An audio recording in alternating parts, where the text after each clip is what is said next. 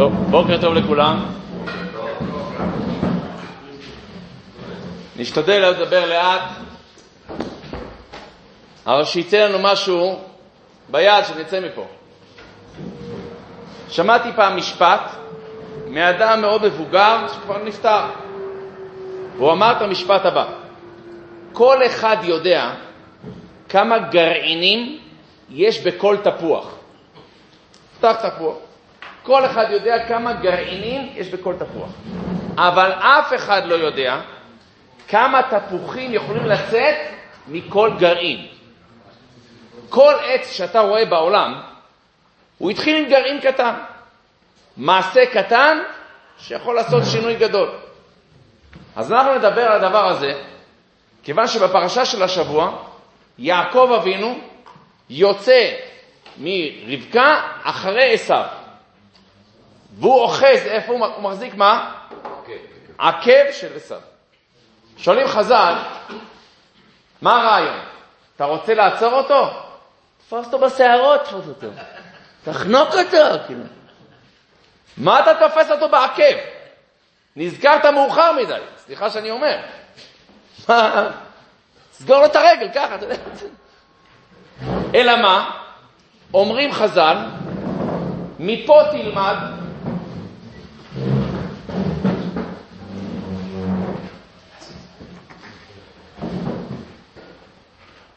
מפה תלמד שכל מעשה הכי קטן יכול לשנות הרבה.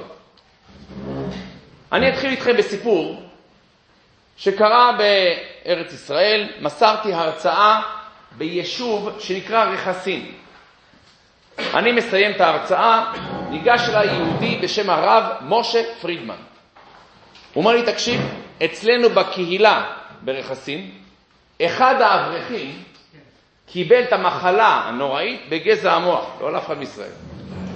אברך צעיר, בן 22, נשוי עם ילד, הרב פירר, מבין בתחומי הרפואה, אמר להטיס אותו לבוסטון, שיעבור שם ניתוח. עכשיו הבחור לא יודע אנגלית, אשתו מטפלת בילד. אז הרב פרידמן, זה שסיפר לי את הסיפור, התנדב מטעם הקהילה לטוס איתו לחודש בבוסטון. אומר, טסתי איתו, הגענו לבוסטון לבית חולים, בית חולים ענק, 17 קומות בית חולים. הניתוח עבר בהצלחה ביום רביעי, שמו אותם לשיקום קומה 17. סוף העולם, למעלה. יפה. הרב צמוד לחולה, אוכל לידו, מתפלל לידו, מה שהוא צריך הוא שם. יום רביעי היה ניתוח, חמישי, שישי, שבת. יום שבת, ליתר דיוק, יום שישי, עשר בלילה. כבר שבת. הרב סיים ברכת המזון ליד החולה, וניגשים אליו שני עובדי בית חולים, אומרים לו, צריכים לקחת את החולה לצילום רנטגן דחוף. צילום רנטגן דחוף. אומר להם הרב, שבת, אי אפשר לדחות את זה למחר? אמרו לא. קיבלנו תוצאות בדיקה לא טובות, הולכים לצילום רנטגן. שואל אותם הרב, איפה חדרי הרנטגן? אומרים לו בקומה מינוס שתיים. הם ב-17, מינוס שתיים. אומר הרב, איך יורדים? איך יורדים? מה הבעיה? יש מעלית, מעלית. אתה יודע, היה פעם בן אדם כפרי. זה היה כפול כל כזה. לא מכיר קדמה, שום דבר. בא עם הבן שלו לעיר הגדולה. איך קוראים לבניין, למכנסיים? איך קוראים לזה שם? פנטלון. פנטלון, אחי, הפנטלון. בא, ראה בניין גדול, והוא רואה מעלית. רואה אישה זקנה, הולכת ככה, נכנסת למעלית, הדלת נסגרת, נעלמת. אוי איפה היא? איפה היא? הוא לא יודע, נעלמה. פתאום המעלית חוזרת, נפתחת הדלת, יוצאת בחורה צעירה. הילד שואל את האבא, איך זה, איך זה יכול להיות? הוא אומר, לא יודע, אל תשאל, תביא את אימא לפה.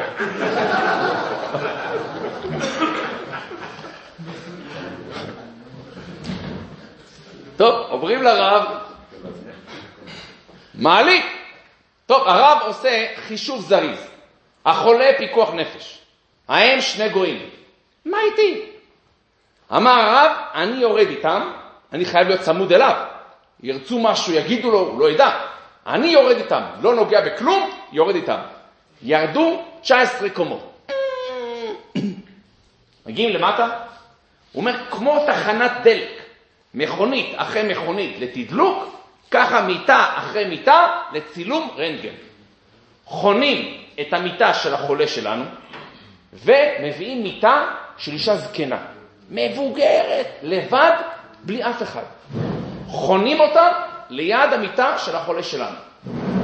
האישה המבוגרת רואה את הרב פרידמן, יהודי חרדי, אומר לו, כבוד הרב, גוד שבס, שבת שלום. הרב, וואי, יהודייה? מחליף איתה כמה מילים, מבין, היא אישה ערירית, ניצולת שואה, אין לה אף אחד בעולם. החולה אומר לו, הרב, תעשה לה קידוש, תעשה לה קידוש. הרב אומר, גברת, תעשה לך קידוש. היא מתלהבת, כן, קידוש, קידוש. פתאום הרב, הרב נזכר, איפה בקבוק מצען אבים?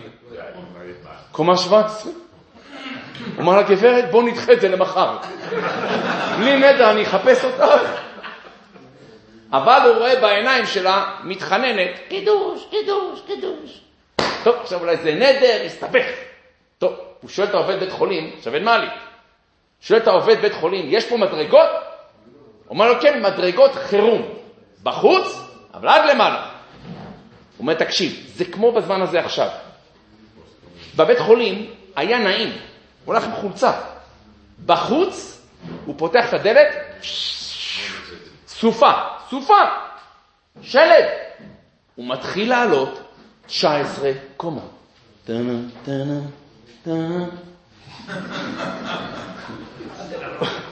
הוא עולה במדרגות, הוא אומר לי, אני רואה קומה מספר 5, ייאוש קל חודר לליבו. אומר, לא לוותר, לעלות, לעלות. עולה, עולה, קומה עשירית. כלומר, אם לא היה שבת, הייתי פורץ בבכי. המתחיל במצווה אמרו לו, גמור, אל תוותר, אל תוותר. עולה, עולה, קומה 17. הגיע. עד כאן החלק האופטימי של הסיפור. הרב בא לפתוח את הדלת.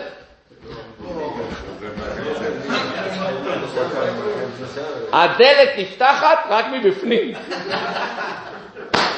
הרב דופק, צועק, נאדה, 11 בלילה, כלום. עוברות לך מחשבות בראש, מה, אני פראייר? מי זה הזקנה הזאת? שקל אני לא מקבל פה. נשאר בארץ עם אשתי. שיעור מספר אחד, לא להצטער על מעשה טוב שעשית. גם אם נראה לך שלא יצא מזה כלום, אל תצטער על מעשה טוב שעשית. אני הייתי לפני שלושה חודשים בבברלי הילס, בלוס אנג'לס. יש שם שכונה בברלי הילס, שכונת מצוקה. מלא מכוניות בלי גג, כואב הלב, כואב הלב.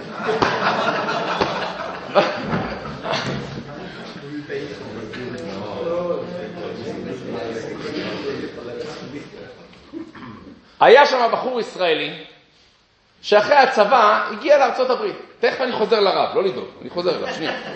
אני שנייה. כן, אני אזדרז. היה שם בחור ישראלי שאחרי הצבא בא לארצות הברית, מצא איזה בחורה יהודייה, באמת בחורה טובה, אבא שלה יושב בבברלי הילס, כבד מאוד. ואבא שלה יש לו מפעלי ניילון. אז הוא נתן לבחור לנהל מפעלון קטן. עכשיו הוא ישראלי קרימינל. הוא עשה חשבון מאוד פשוט. כולם קונים שקיות ניילון, כמו של סנדוויץ'. בשקית כתוב 200 שקיות בפנים, 100 שקיות בפנים. מישהו ספר פעם? אף אחד לא ספר. הוא אמר, אני מוריד חמש. מוריד חמש. אף אחד לא לא 200, 195, גם יפה, גם יפה. ראה לא הוריד עוד חמש, עשר. מי נתן לו כמה שקיות. עד שהוא נעצר ב-12. למה הוא נעצר? הגיע רב שנתן להם הרצאה על גלגול נשמות. והוא אמר להם שמי שגוזל יבוא בגלגול של נמלה, כולכם נמלים! ההוא התחיל לראות, הוא בא לרב, כבוד הרב, אל תפחיד אותי, אני אבוא בגלגול של נחיל נמלים, הרבה נמלים. אומר לו הרב, תירגע, תגיד לי מה גזלת, אני אעזור לך. אומר לו 12 מה 12. אומר לו הרב, אין בעיה, מעכשיו תן הוראה, במקום 188, שים, תוסיף 12. אז תשים 112, 212. אמר לו, לא, לא, לא, זה 24 להוסיף. אני ב-188 נוסיף 12, 200, זה יפה, זה יפה. אמר לו, לא, 200 אתה חייב, אתה צריך. טוב, הרב אמר, הרב אמר. נתן הוראה, מעכשיו בכל שקית פלוס 12. צחקו עליו, ירדו עליו, אמרו לו, אתה לא נורמלי, המפעל יקרוס, הוא לא ויתר. הרב אמר, הרב אמר. ואחרי שלושה וחצי חודשים, משרד התקנים האמריקאי עשה פשיטה על מפעלי הניילון, ומצאו כשלים מאוד גדולים. מפעל אחד במקום 200, 195, מפעל אחר 92. פתאום הגיעו לישראלים 212. אמרו, איך זה יכול להיות? אמרו, אולי טעות פעם אחת. כל השקיות. התחילו לראיין אותו לטלוויזיה, איך זה יכול להיות? כולם מורידים, אתה מוסיף. הוא אומר, אני לארג', אני לארג', אני לארג'. הוא אומר, אתה לא מבין מה קרה. מכל ארצות הברית התחילו לקנות ממני, כאילו אני הצדיק. הוא שילש את המכירות שלו. מה אתה רואה? אתה עושה משהו טוב, אל תתחרט. יצחקו עליך אולי, יגידו שאתה לא נורמלי, לך עם האמת, אתה לא תפסיד. יופי, בוא נחזור לרב. הרב כופה לי קור שם. הוא נו, נו. טוב, הרב ראה אין אף אחד, החליט שהוא יורד למטה. עכשיו, איך שהוא הסתובב, בורא עולם ראה את ההשתדלות שלו. אז הוא שלח לו אמריקאי שדיבר בפלאפון, אוקיי? עכשיו, האמריקאי עלה לו קליטה קומה 17. אז רצה לדבר מדרגות חירום. עכשיו תבינו, האמריקאי לא מצפה לראות אדם חרדי בחושך במדרגות חירום, בסדר? זה לא מה שהוא מצפה לראות. עכשיו האמריקאי בשיחה, הלו, יא יא יא יא יא הרב כבר הסתובב. פתאום נפתחה הדלת. בשביל הרב נפתחו שערי גן עדן. הרב נתן צעקה, היי! האמריקאי נבהל, לא, לא, לא, תסתכל את הדלת. הרב, לא, לא, לא, לא. תפס את הדלת ברגע האחרון. האמריקאי ברח, ברח. היה בטוח מלאך חבלה. אבל הרב נכנס. לקח בקבוק מיץ ענבים, סוודר שם, רוג הלך וירד למטה. עכשיו בירידה יותר קל, אתה יכול לחלק למקד שקצת. הוא מגיע למטה, עושה קידוש לאישה המבוגרת, היא עונה לו אמן, וקוראים להם לחדרי הרנטגן. הוא אומר היינו רבע שעה בחדרי הרנטגן. וכשהם יצאו החוצה, התברר שהאישה המבוגרת הזאת נפטרה. ועוד דבר אחד הוא אמר לי שלא סיפרתי לכם. אחרי שהוא עשה לה קידוש, היא תפסה לו את היד, אישה מבוגרת, תפסה לו את היד, אמר לו, תדע לך, כבוד הרב, 60 שנה לא שמעתי קידוש. 60 שנה לא שמעתי קידוש. אמר הרב, תראה מה זה בורא עולם. היה שווה לקדוש ברוך הוא להטיס אותי לבוסטון, תעלה, תראה, תעלה, תראה, ולו כדי שהאישה הזאת תזכה לשמוע קידוש. ועבורנו לא לזלזל ולו בדבר קטן שאתה עושה. אבל בואו ניקח עוד שני דברים. האחד, חז"ל מספרים על רבי עקיבא. תחילת הדרך של רבי עקיבא, הוא לא ידע קרוא וכתוב. עד גיל ה-40 רועה צאן. התחתן עם רחל. רחל, בת של כלבא שבוע, אדם עשיר, שולחת אותו ללמוד תורה. ורבי עקיבא לא קולט, לא קולט, לא מצליח. עד שחז"ל מספרים, יום אחד הוא חוזר מהתלמוד תורה, והוא רואה טיפות של מים שמטפטפות על סלע. והטיפות של המים עשו חור בסלע. אמר רבי עקיבא, אבן, מים שחקו אבן, עם מים עשו חור באבן, דברי תורה, ייכנסו ללב שלי, חזר, למד, נהיה רבי עקיבא. רבי עקיבא, תבינו, הוא הרב של רשב"י. רבי שמעון בר יוחאי, והכלל בגמרא, תמיד הרב יותר גדול מהתלמיד. אז תבינו לאיזה דרגה הוא הגיע. שואל רבי ישראל סלנטר, את השאלה הבאה, תגיד לי, הטיפה הראשונה שנפלה על הסלע, עשתה משהו או לא? מה אתם אומרים? כן. אני מסתכל על הסלע לפני ואחרי. יש הבדל? אז עשתה או לא עשתה? אם הטיפה הראשונה לא היית עושה שום דבר, אפס מוחלט, אז גם השנייה לא, יפה מאוד, וגם השלישית לא, והעשירית לא. אלא אתה חייב לומר, גם שאני לא רואה כלום, הטיפה עשתה משהו שבמשהו שבמשהו. וככה אומר רבי ישראל סלנטר, זה הסוד לכל שינוי. כל שינוי, טוב או לצערנו הרב רע, מתחיל עם משהו קטן, שאתה בהתחלה מזלזל בזה. מה זה משנה מה אני עושה? אפשר לחשוב. כל שינוי. וחז"ל אומרים שכל מעשה שאני עושה לא מסתיים במעשה אחד. מצווה גוררת מצווה, חס ושלום, עבירה גוררת עבירה. זאת אומרת, כל מעשה שאני עושה, יש לו השלכות גם קדימה. זה לא רק מה אכפת לך מה אני עושה עכשיו. לא, זה השלכות קדימה. ולכן אני אתן לכם טיפ אחד שתזכרו אותו. והטיפ הזה, שמעתי את זה פעם מיהודי חמוד שהוא כבר, אה, לא יודע מה, מבוגר. הוא אמר לי שהוא היה בחור צעיר, היה לנו ניסיון מאוד גדול. והוא אמר לי שבאותו רגע הוא החליט, שהוא אמר לעצמו, בורא עולם מעמיד אותי במבחן.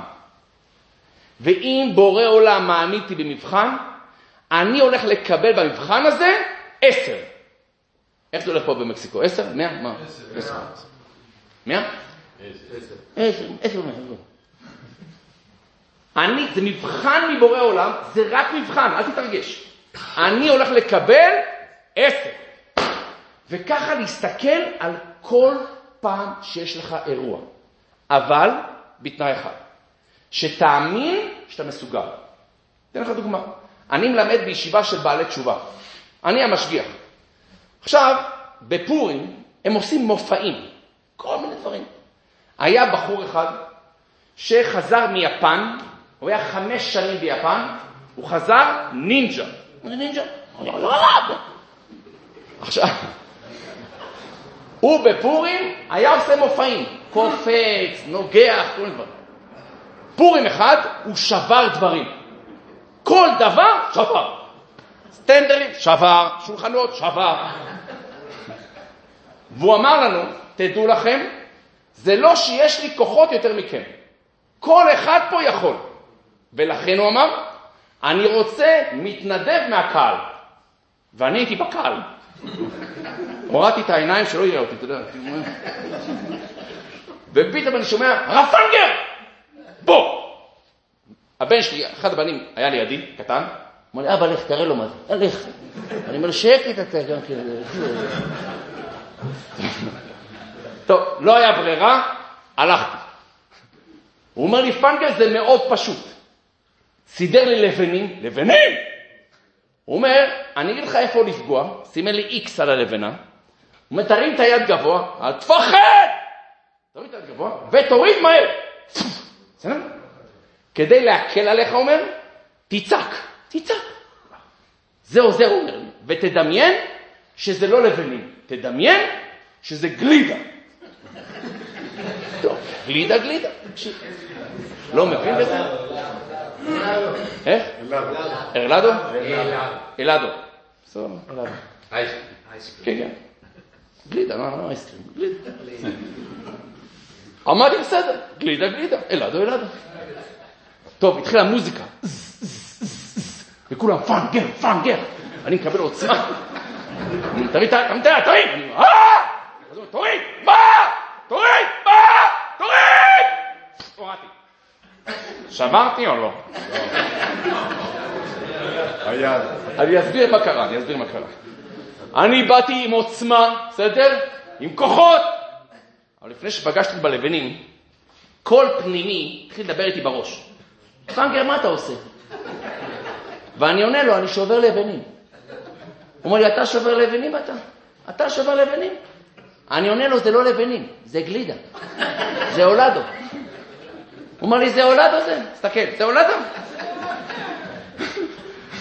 והכל על פית שנייה. ואז הגעתי ללבנים. עכשיו אני שואל אתכם, יכולתי לשבור או לא? מאוד יכול להיות שכן. מי שהרס לי זה אני. כי אם אני אומר לעצמי, אני לא מסוגל. אם אני אומר לעצמי, זהו, אני הולך ליפול, אני הולך ליפול, אני אפול, אני אומר לך. אבל אם אני אומר לעצמי, אני הולך להיות חזק, אני לא מוותר לעצמי, זה סך הכל מבחן, אני במבחן הולך לקבל עשר, אז תדע לך שיש לך הרבה יותר כוחות להצליח. כי זה הכל תלוי מה אתה מצא פה בראש. כי אם אתה מרים ידיים מלכתחילה, ברור שאתה תפסיד. אבל אם תחליט שאתה יוצא להילחם, גם אם אני אפסיד בקרב, אני יכול לנצח במלחמה. אז גם אם נפלתי פעם אחת, או פעמיים, או עשר, בפעם האלף, אני אומר לך, אני אצליח. ואז בעזרת השם אני אצליח עוד פעם ועוד פעם ועוד פעם. וזוהי העבודה של כל אחד מאיתנו, לדעת שכל מעשה קטן משפיע. לכן יעקב אבינו אוחז בעקב עשיו, אני אתפוס מה שאני יכול. כביכול, גם אם נזכרתי מאוחר מדי, אני אעשה מה שאני יכול. אני לא ארביץ לעצמי, מה עשית? למה נזכרת עכשיו? לא, אני אעשה מה שאני יכול, ובסופו של דבר, אתה תראה שמעט אור דוחה הרבה מן החושך. דבר אחד אחרון אבל. מסרתי בארץ הרצאה במקום שנקרא שיח סוד. שיח סוד זה מרכז לילדים עם צרכים מיוחדים. עם תסמונת דאון. והם הראו לי סרטון של אולימפיאדה. כל ארבע שנים יש אולימפיאדה. לא ידעתי שגם כל שנה. זה נקרא The Special Olympics, האולימפיאדות המיוחדות. זה אולימפיאדות לילדים כאלה. והראו לי ריצת 100 מטר של ילדים כאלה. אתה רואה אותם עומדים ככה? ויריית זינוק.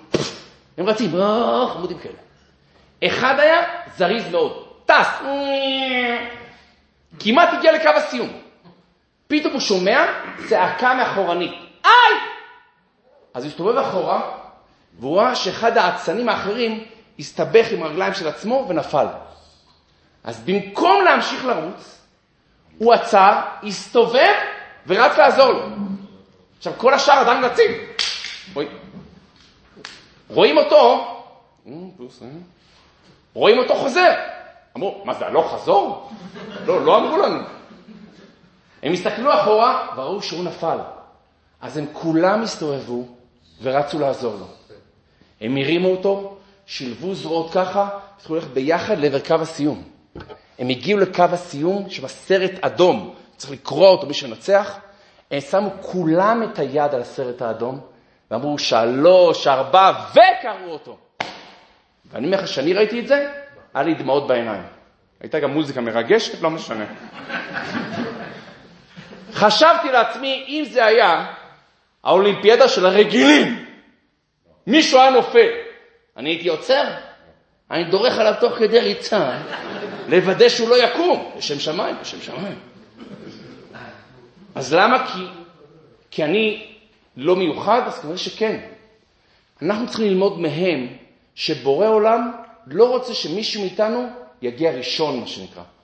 הוא רוצה שכולנו נגיע יחד. עם אחד בלב אחד. ולכן גם בחנוכה, שבסופו של דבר אנחנו כולם רוצים להתאחד, אנחנו נעשה חנוכיות לפרסום הנס, אבל מה שהכי חשוב לבורא עולם זה שנשאר מאוחדים. אם אתה יודע, אם מישהו קשה לו, אם זה בביזנס, אם זה עם המשפחה, אם זה עם אשתו, תעזור. פה אתם צריכים להיות כמו קהילה, כמו משפחה אחת גדולה. יש לכם את הרבנים, יש לכם מי להתייעץ, עם מי, מי לשאול, לבוא לשיעורי תורה. אל תשכח את הדברים הבאמת חשובים בחיים. לעולם אומרת הגמרא, יעשה אדם תורתו קבע ומלאכתו ארעי.